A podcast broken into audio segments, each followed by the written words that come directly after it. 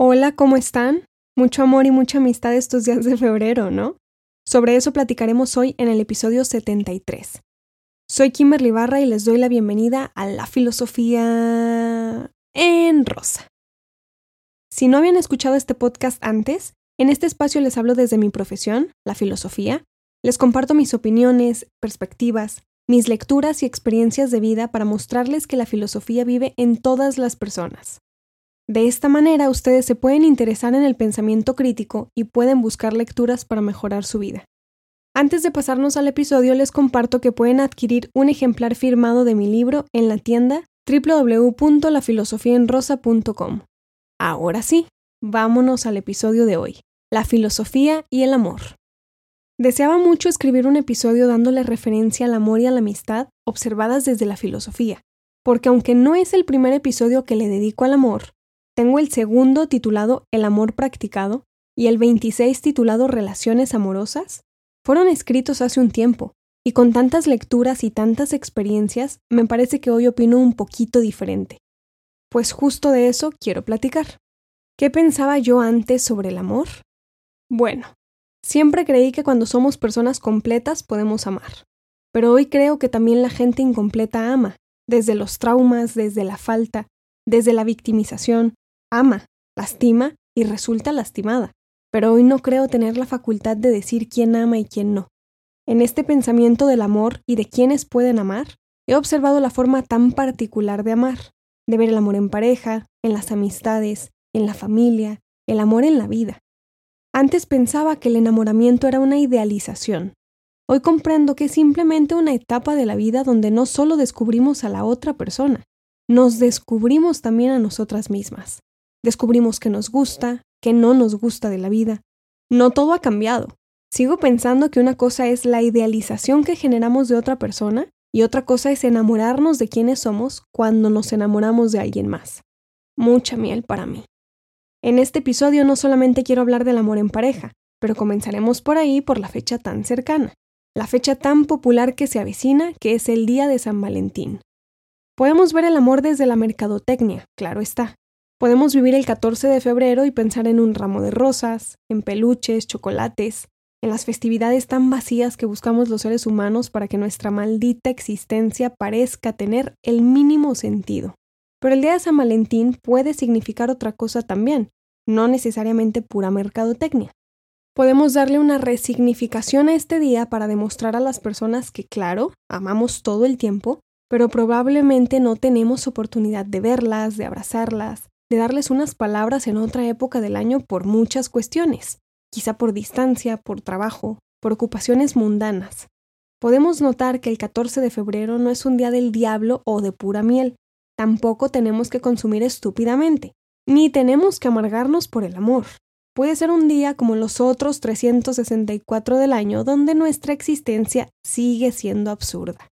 Y así como nos parece especial el día de nuestro cumpleaños, o Navidad, o el Día de Muertos, pues podemos considerar especial San Valentín, o podemos no hacerlo y listo.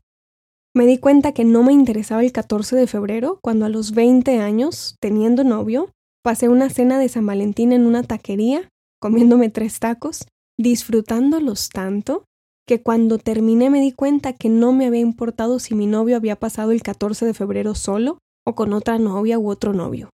Me daba igual qué estaba haciendo esa persona con quien compartía mi vida. Hoy considero que el 14 de febrero puede ser de mercadotecnia para vender productos como el resto del año, o puede ser también un día representativo para demostrar nuestro amor a cualquier persona. ¿Qué me ha enseñado la filosofía sobre el amor? ¿Qué no me ha enseñado la filosofía sobre el amor? La teoría filosófica de tantas disciplinas desde la historia, la epistemología, la ontología, la estética, la metafísica, la política, la ética, leer tanta teoría me ha enseñado a disfrutar las páginas de cada libro que tengo en mis manos. He aprendido a apreciar el pensamiento y las palabras de otro ser humano que ha puesto en un libro de filosofía, y valoro profundamente conocer algo nuevo. Ahí veo mucho amor. La filosofía, y no necesariamente los libros que traigan la palabra amor escrita, me ha enseñado a leer otras visiones, otras perspectivas, otros dolores en el mundo, otro contexto histórico, social, político, económico, y me hacen valorar lo bueno y lo malo de lo que me rodea. A partir de ahí he amado la vida de muy diferente forma al punto de decirles hoy que jamás le había puesto tanto amor a mis palabras hasta que escribí mi libro. A lo largo de sus páginas, en todos los capítulos, y especialmente en el último, pueden sentir el amor que provoca la filosofía en mí. La filosofía me ha enseñado también el amor en la práctica, y hoy he llegado a la conclusión, a esta edad que tengo, con estas experiencias que he vivido, a no pedir amor. Estoy en esa enseñanza, a dar todo el amor posible, a compartir mi amor y a saber recibirlo de aquella persona que quiera dármelo. He comprendido que el amor no solamente está en las palabras, y tampoco está únicamente en los actos. Creo que las personas somos mucho más de lo que decimos y hacemos. Hay todo un análisis de cada una de nosotras que he aprendido a buscar el mío. He aprendido a dejar de preguntarme por el amor de los demás. Me cuesta aceptar el amor de una persona que no busca conocerse. Cuando acepté mi amor, me acepté por ser quien soy. Me reconocí como la mujer que soy ahora y comencé a amar de una forma inexplicable. No quiero que me ame una persona que pide amor. No quiero que me ame una persona que da lástima, que esté en falta de tanto, que mendiga cariño. No quiero que me ame una persona que acepta cualquier basura en su vida para sentirse amada. No amo a alguien así, y no deseo ser amada por alguien así. ¿Qué me ha enseñado la filosofía sobre el amor en pareja? He leído tanto, he buscado tantas preguntas, he cambiado tantas veces de opinión, he conocido tantas mentes que jamás he considerado que alguien vendrá a mi vida a completarme, a compartirme, a ser junto conmigo. La filosofía me ha enseñado a amar en tanta libertad que no me interesa en lo absoluto pertenecerle a alguien o que alguien me pertenezca, ni de manera hablada ni de manera practicada. Siempre me sentí una mujer libre, y hasta que me involucré en la filosofía y hoy mi vida es esto, he comprendido cuán libre soy. ¿Qué me ha enseñado la filosofía sobre el amor a la familia He aprendido leyendo y viviendo que mi familia es la fuente de mí. Mi familia es mi raíz, mi apoyo. Es un amor recíproco. Amo y me aman. Lo demuestro y me lo demuestran.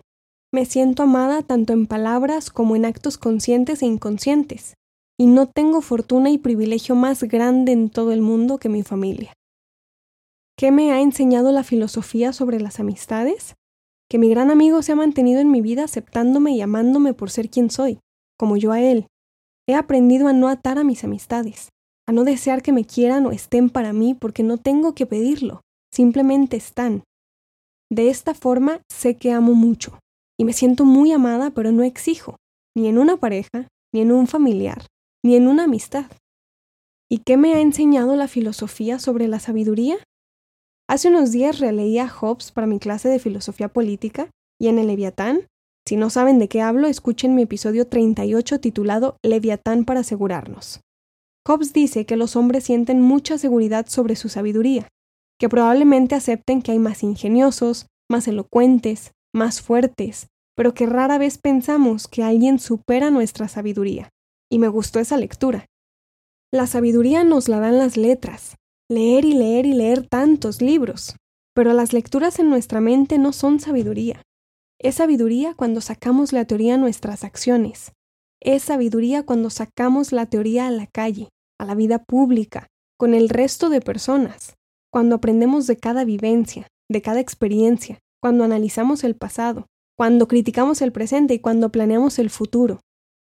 El amor a la sabiduría me ha hecho comprender que no es pretencioso si sé que mi teoría y mi práctica están fundamentadas en lecturas, y trato de vivir mi vida con esa calidad, ¿Por qué amamos la filosofía? ¿Por qué amo la filosofía? Si no me hubiera dedicado a esto, seguramente habría seguido en el ballet clásico. Quizá habría estudiado arquitectura o pintura porque me fascina el arte. Pero no me quiebro la cabeza pensando qué estaría haciendo en otra vida porque no creo que exista otra vida. Yo no le pido a Dios ni al universo. No manifiesto, no deseo, no tengo fe o esperanza en un destino así. Amo la filosofía particularmente porque he aprendido a ver el mundo con otros ojos, y el amor a mis estudios me hizo practicar algo que siempre había buscado, dejar algo en el mundo con mi existencia. No quiero ser un ser que nace, crece, defeca, se reproduce y muere. Tengo fervientemente una tarea, me la he puesto yo sola. Sacar mi amor por la filosofía a la calle y que lo puedan escuchar en cada uno de mis episodios.